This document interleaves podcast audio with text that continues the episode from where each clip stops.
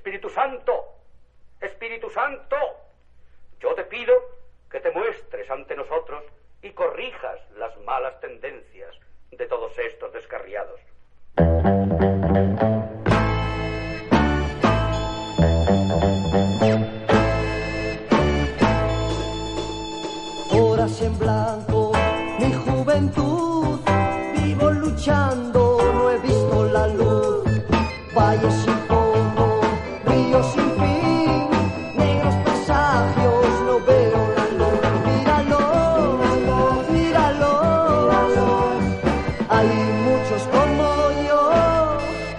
Míralo.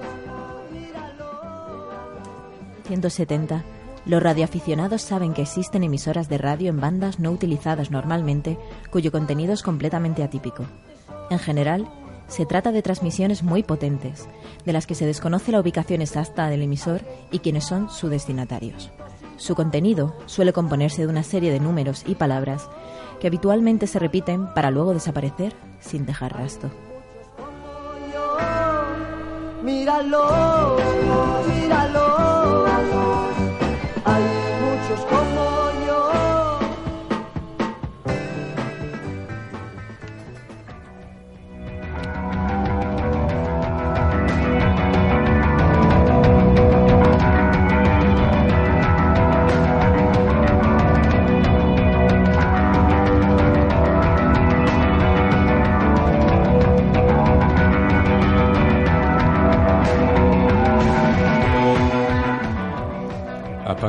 Luces, prendan las velas. Radioaficionados que buceáis fuera de las bandas permitidas, bienvenidos a Radio Secreta. A los controles, el señor Javier González. Edificios construidos con materiales olvidados. Al habla estarán Horatius el Grande, Laura Palmer, Ainehue, Ciberleo, la Genia Rossi y un servidor.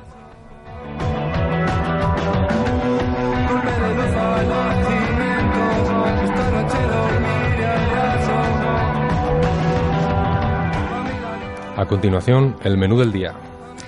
Buenas noches. Vamos a empezar con la noticia del día. Por fin España tiene gobierno. Sabemos, sabremos quién lo ha formado. En la sección No me gusta el arte hablaremos de arte sonoro. En Fecalomamix hablamos de del ano de George Harrison, Codex Serafinianos y daño cerebral. En la sección de cine hablaremos de postnarrativa. En nuestro maldito de hoy sobre Benjamin Smoke y para terminar decimos adiós a Chus y leemos la cartilla astrológica. Me salió un Dios santo y bueno.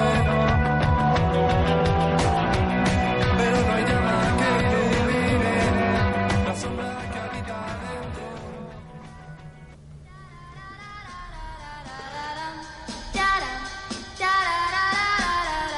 Hoy, en la noticia del día, podemos decir que España tiene gobierno, señores. Tras el fracaso en el intento de formar gobierno durante estos meses, se han convocado elecciones urgentes y las ha ganado para sorpresa de muchos.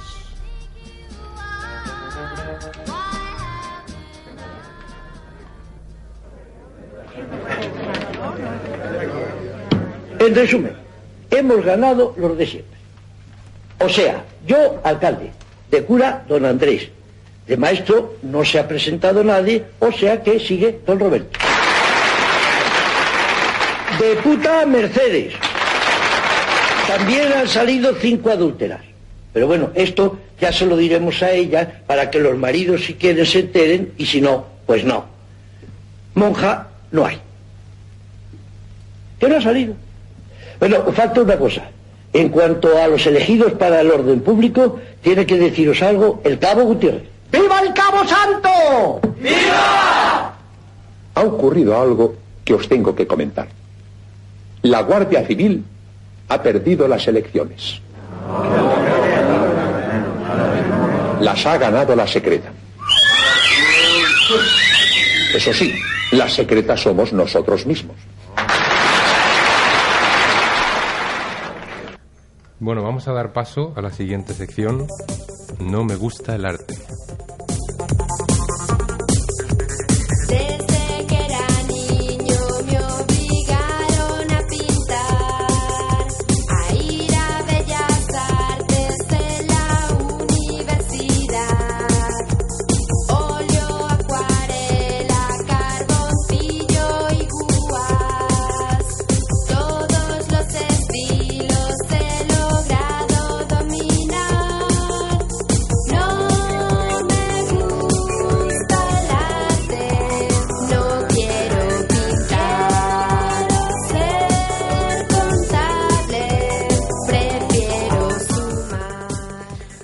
Bienvenida Laura Palmer, nuestra experta en estos temas. Hola, servidor. Siempre es un placer estar contigo. Igualmente. Hoy hablaremos sobre pintura.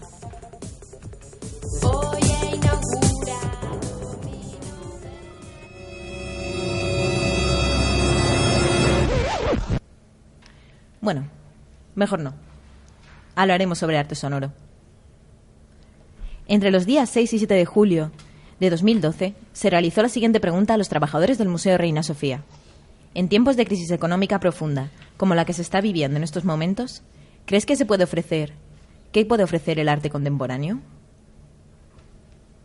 Yo creo que en momentos de crisis el arte contemporáneo puede ofrecer, eh, por un lado, una, una vía de evasión del público, de imaginación, de olvidar un poco la situación en la que, en la que está viviendo, abstraerse de, de los problemas, al menos momentáneamente.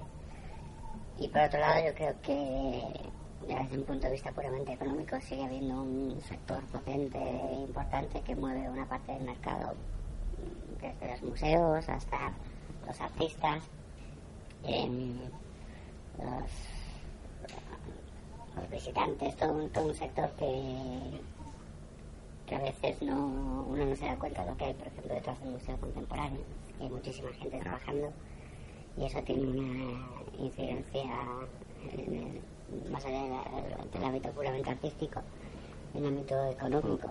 Hay mucha gente que, que de una forma o de otra vive del, del arte contemporáneo, sea como un artista directamente, hasta un vigilante de sala en el caso de, del museo. Y eso es Los sonidos de las respuestas recogidas fueron presentadas en un solo archivo de audio, sin modificar el contenido y el orden cronológico en el que fueron realizadas. Las respuestas se presentaron de manera anónima mediante un proceso del tono de voz eh, modificado con iTunes, utilizado normalmente en la industria musical. Con este procesamiento se dificulta el reconocimiento del género de las voces y su consecuente identificación. Del mismo modo, pero sin alterar el contenido y ordenadas en un bloque continuo, se presentan las transcripciones de las respuestas en el PDF descargable en la web del museo. Teniendo en cuenta la especificidad y posibilidades del medio en que se representan, estas opiniones deben ser individuales y se convierten en material de análisis. El oyente puede percibir la complejidad y variedad ide- ideológica que dentro de esta institución, así como algunos de los problemas y limitaciones que el arte contemporáneo tiene para responder a esta crisis. Esta pieza forma parte de una serie sobre la representación del museo como institución y está compuesta por Radio Camba Reina Sofía de Maya Hurta.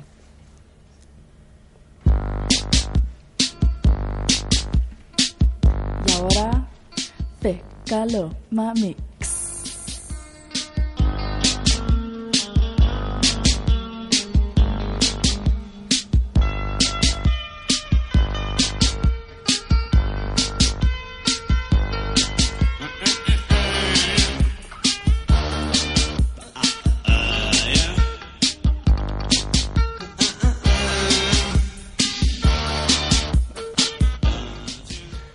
Donde huele a mierda, huele a ser. El hombre bien habría podido no defecar, no abrir nunca el bolsillo anal, pero escogió cagar como habría podido escoger la vida en lugar de consentir en vivir muerto. Puesto que para no defecar habría tenido que consentir en no ser, pero no pudo resolverse a perder el ser, es decir, a morir en vida. Hay algo en el ser particularmente tentador para el hombre, y ese algo es justamente la mierda. Aquí, rugidos.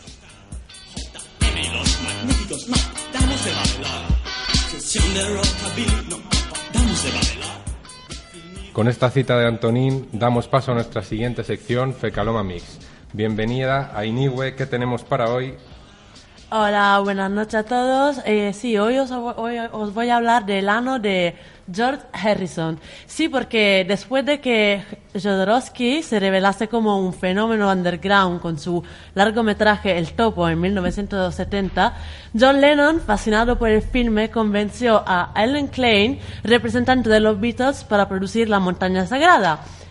George Harrison consideró protagonizar la película, pero cuando supo que tenía que interpretar una escena en la que saldría su ano en primer plano, se negó a participar y fue sustituido por otro actor. Buenísimo, pero qué, qué, qué, qué rayado George Harrison, ¿no? Es Pues es lo que hay. George Harrison no quería salir eh, desnudo, bueno, con Bueno. una parte de su cuerpo desnuda. Él se lo ¿Qué le vamos a hacer? Ciberleo, ¿qué tenemos por ahí? Hola, Ser. Bueno, os, voy a hablar del Codex Serafinianos. Es un libro escrito e ilustrado por el artista, arquitecto y diseñador industrial italiano Luigi Serafini. Tardó 30 meses en escribirlo entre 1976 y 1978 y tiene el propósito de ser un si- sin sentido y parece una enciclopedia visual de un mundo desconocido. Y luego cada capítulo se dedica a un tema enciclopédico general. Las ilustraciones son a menudo par- parodias surrealistas de las cosas en nuestro mundo, una fruta sangrando, una planta que crece en aproximadamente la forma de una silla, una pareja que hace el amor y se transforma en un camión, etc. Por otro lado, sobre todo en el capítulo dedicado a la física, muchas imágenes se ven casi totalmente en abstracto, pero todas las figuras son de colores brillantes y muy ricas en detalles. El sistema de escritura es un sistema creado especialmente para el libro y parece inspirado en la forma común de los sistemas de escritura del estilo occidental, pero es mucho más curvilínea. Y algunas letras solo aparecen al principio o al final de las palabras. El idioma del códice ha desafiado el análisis de los lingüistas desde hace décadas. Sin embargo, el sistema numérico utilizado para la numeración de las página- páginas ha sido descifrado por Ellen C. Weschler y el lingüista búlgaro Ivan Dresransky. Y, spoiler alert, en una charla en la Sociedad de Bibliógrafos de la Universidad de Oxford, Serafiani declaró que no hay significado oculto detrás de la, de la escritura de- del códex, que lo que pretendía era su alfabeto, que su alfabeto transmitiese al lector la sensación de que los niños que, lo- que tienen los niños al sentarse enfrente de un libro que todavía no pueden entender. Ah, pues suena muy bien, la verdad. ¿Tú le tienes el códex? ¿Te lo has comprado? No, pero me, me lo voy a comprar seguro. Sí, ¿no? Suena muy bien, aunque luego no sé si tengo la duda de que es el típico que, que lo ves una vez y ahí se queda, ¿no? Para, para la posteridad.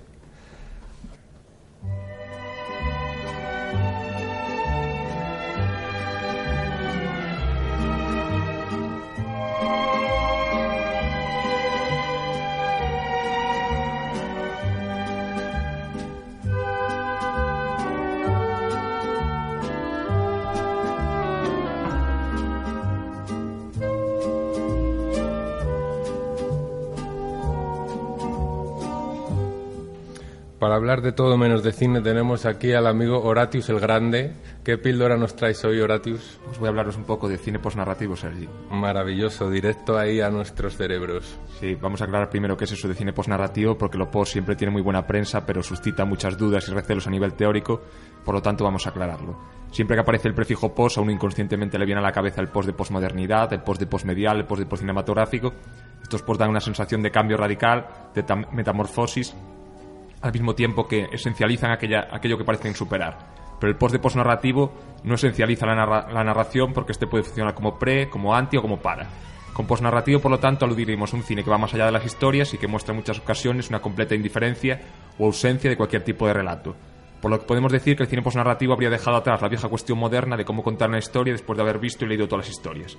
Y que expresaba en forma de queja el personaje de Jerty de Pasión de Yalu Godard. ¿Por qué cojones siempre hace falta o ha hecho falta una historia para hacer una película? Sin embargo, hacer una definición precisa de qué es lo posnarrativo sería tan complejo como definir hoy en día qué es arte o qué es cine, ya que trazar un límite claro que nos permita delimitar una cosa con otra es muy difícil. Las preguntas esencialistas deben ser reformuladas. No qué es arte, sino cuándo, no qué es cine, sino dónde, y no qué es posnarrativo, sino cómo. Por eso pienso que lo mejor sería entender el término de manera inductiva y no deductiva. Estas películas y otras parecidas serían posnarrativas. Pero el año pasado, algunos cineastas postnarrativos volvían a un modelo de cine más narrativo. Por ejemplo, un toque de violencia de Jan no hace una película a partir de los espacios como era habitual, sino a partir de los personajes y el guion.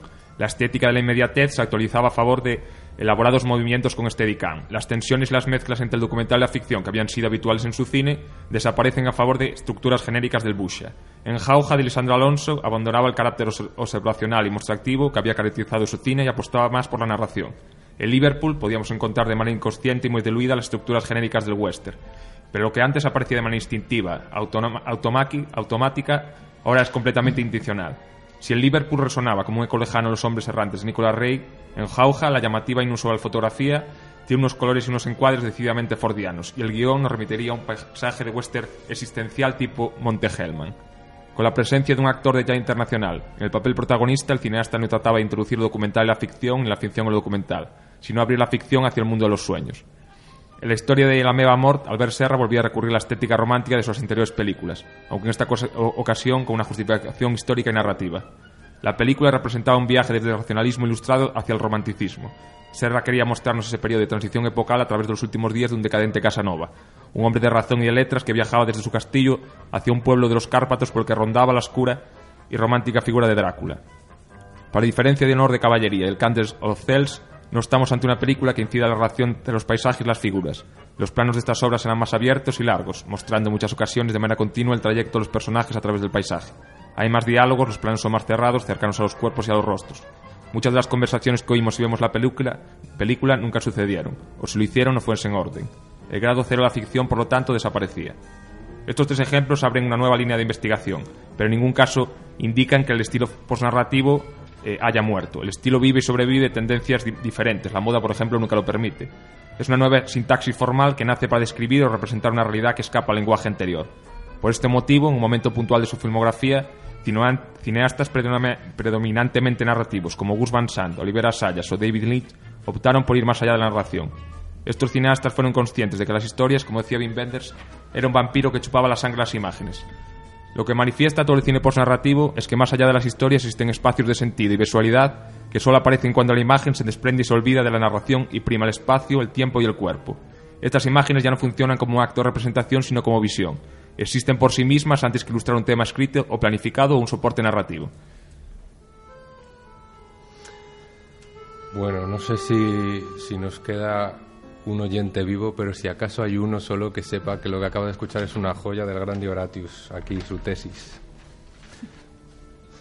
Pasamos a la siguiente sección.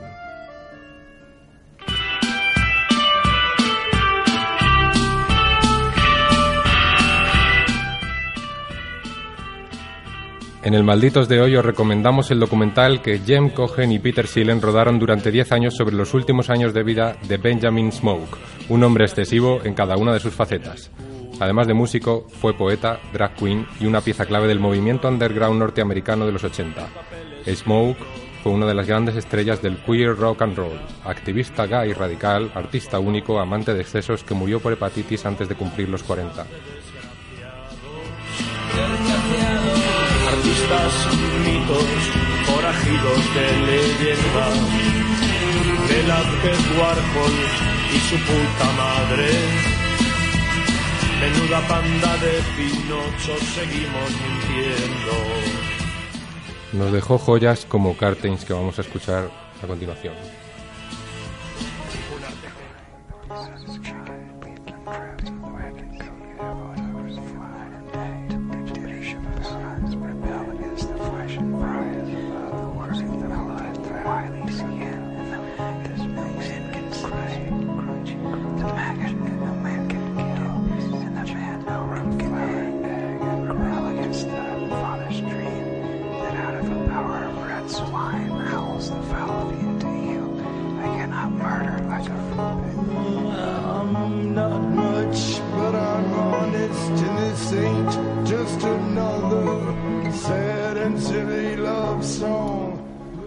Le recomendamos el documental además porque está disponible en Vimeo y ahí es donde van a poder disfrutar ustedes de, de todas las canciones de este gran artista.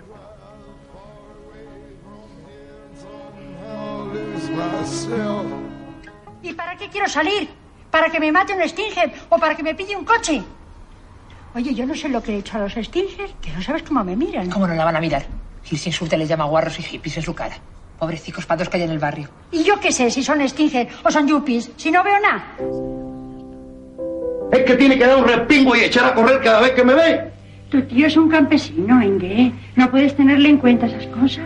Mira, paso total de vosotras. Me aburrís. ¿Qué tal los deberes? Cantidad de chungos. Bueno, venga, te voy a ayudar. Dime cuáles de estos autores son románticos y cuáles realistas. Desde La Secreta, una despedida a esta gran actriz Chuslan Preave que nos ha dejado hace unos días y que se ha llevado un poco de nosotros, aunque también nos ha dejado algo muy importante en la historia del cine español. Vamos a dar paso ahora a la cartilla astrológica. Para ello tenemos aquí a nuestra experta en astrología, Genia Rossi. Sí, hola, buonasera a tutti. Eh, aquí habla Genia Rossi y hoy os voy a decir unos cuantos consejos para los signos, todos los signos, eh, divididos en los varios elementos. Entonces empecemos por los signos de aire y no salgáis de casa si no queréis que el viento os arrase. Para los signos de agua, no cortéis el flujo de las aguas amarillas. Para los signos de tierra, la arena en verano quema, así que cuidado con los pies, ¿vale? Eh, para los signos de fuego, un dicho italiano que espero que entendáis, que dice, cuando el pagliaio vecchio, vie- eh, vecchio pilla fuoco, si spenge male. Que esto significa que cuando el tío que hace la paja eh, toma fuego, eh, se apaga mal, básicamente. Muchas gracias. Muy bien, Genia Rossi. Pues nada, todo muy claro. Muchísimas gracias. Yo creo que todo el mundo se ha enterado de lo que tiene que hacer esta semana. Y hasta aquí la emisión de la emisión secreta de hoy. Gracias por seguirnos en las sombras y recuerda, no se lo digas a nadie. A nadie. Everybody's gotta live. And everybody's gonna die. Everybody's gotta live. I think you know the reason why.